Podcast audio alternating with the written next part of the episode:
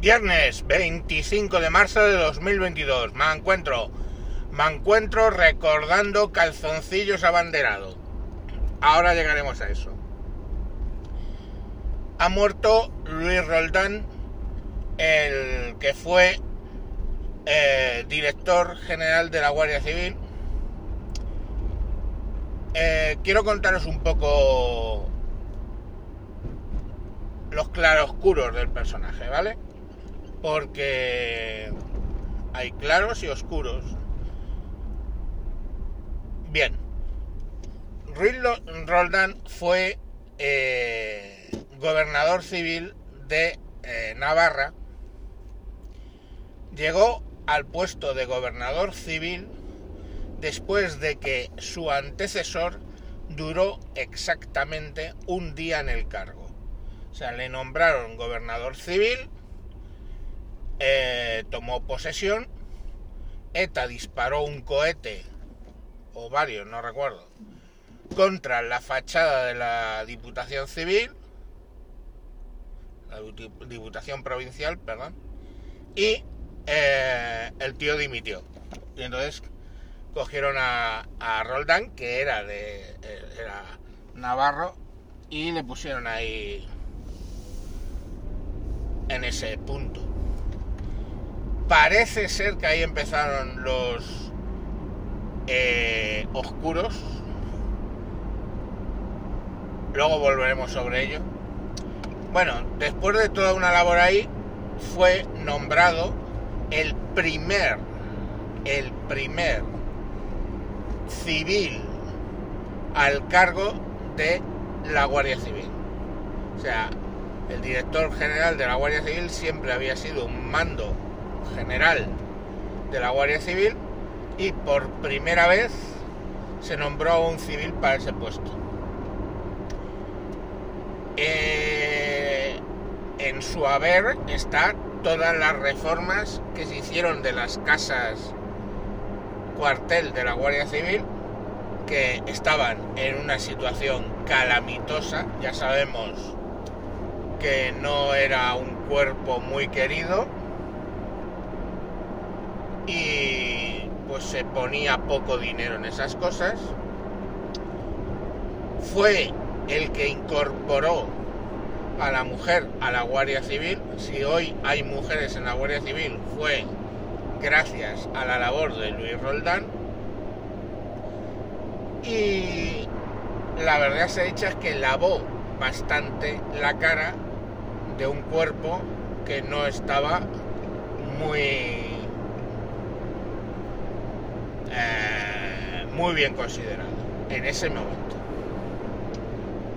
Digamos que lo profesionalizó y bueno, pues también hubo en esa época una separación más de lo que es el, el, ámbito castrense a ser un poco más civil bueno, esos son los, los, los claros. Los oscuros, pues los, conocemos en parte. De todas esas reformas de las casas cuartel se llevaba una comisión de las constructoras. Eh,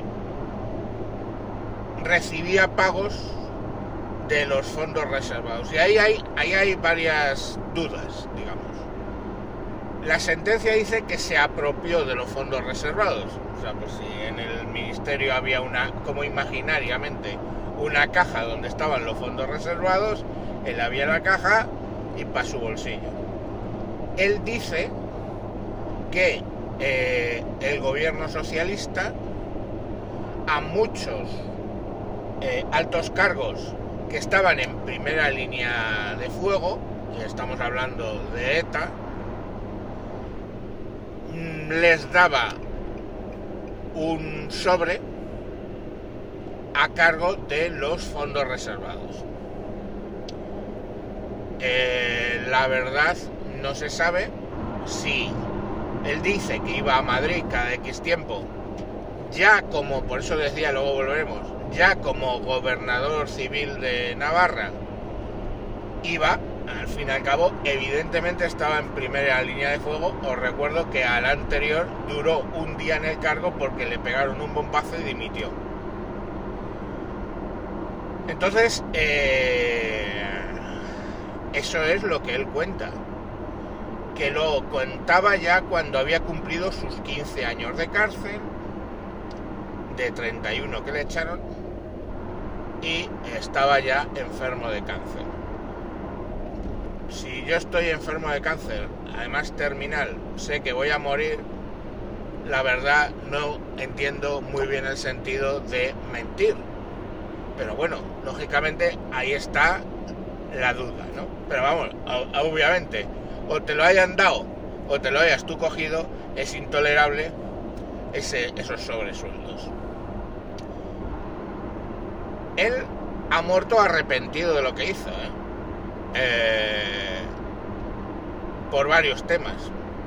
Cuando le preguntaban cómo se empieza a ser un corrupto, él solo contestaba que empezaba a verlo a su alrededor. Y bueno, pues si estos lo hacen, ¿por qué no yo?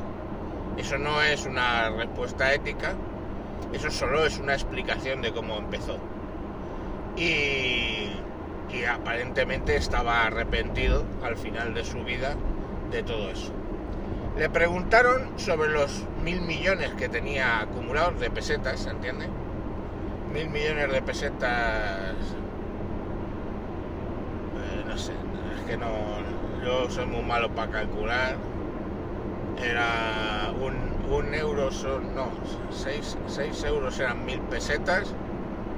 Pues mil millones serían como 6 millones de euros, yo que sé. No lo sé. Ah, eh, sí, creo que sí, ¿no? mil millones de euros serían 6 millones de euros.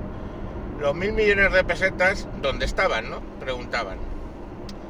Y de hecho es bien cierto que cuando salió de la cárcel vivía muy modestamente en Navarra eh, sin, sin más. No, bueno, eh, o en no me acuerdo. El caso es que vivía humildemente. ¿Cómo detuvieron, donde están los mil millones, se explica cómo detuvieron a este, Luis Roldán. Luis Roldán eh, huye, huye de España y alguien identifica que está en Laos con los mil millones. Hasta ahí los mil millones los llevaba en Laos. Entonces se monta una operación para básicamente detenerlo o que se entregue. Y es que se entregue, porque tú estás en Laos no puedes salir legalmente de. O sea, no te pueden sacar así. Y entonces mandan a un espía llamado Paesa, que hace allí, era un buscavidas, el Paesa, un buscavidas tremendo, hace ahí sus operaciones, aparece y se le trae en un avión desde Laos y a continuación él desaparece para siempre. Lo que dice Luis Roldán es que los mil millones se, o lo que había de los mil millones menos lo que hubiera gastado, los mil millones se los quedó Paesa. Os digo lo mismo, si estás viviendo humildemente, si ya estás sentenciado de muerte, eh, es posible que hayas mentido, no te digo que no, pero me parece raro. Y os estáis preguntando, ¿y por qué este ha empezado hablando de calzoncillos abanderados? Hombre, es que uno ya cuando ya estaba todo desparramado, o sea, cuando ya estaba todo eh, el lío montado con Roldán, aparecieron en interview unas fotos de una presunta orgía que, vamos, presunta porque es que era de, orgía de panceta, con unas prostitutas que estaban bastante entraditas en carne, como dicen en, en Andalucía, y eh, pues con otro sujeto que no recuerdo quién era, y ellos dos en varias fotos ellas en ropa interior, no estaban desnudas cuando las fotos, y ellos con unos bonitos calzoncillos abanderados blancos de estos, que eran los que te ponían en la mili, y que estaban, eh, y eran los calzoncillos estándar, digamos, en aquella época. Y bueno, o sea, decir que es como una orgía de Paco Martínez Soria aquello, las fotos. Muy extrañas, muy, muy cutres, muy, no lo sé, no sé, es que uno dice una orgía y se piensa otra cosa, no unas putas pancetas en ropa interior pues de baratillo, de saldo, y este pues vestido con sus calzoncillos abanderados. Descanse en paz, lo que hizo bien ha perdurado, lo que hizo mal ha perdurado porque los mil millones no volvieron a aparecer. Y lo dicho, que descanse en paz. Venga, hasta mañana. Adiós.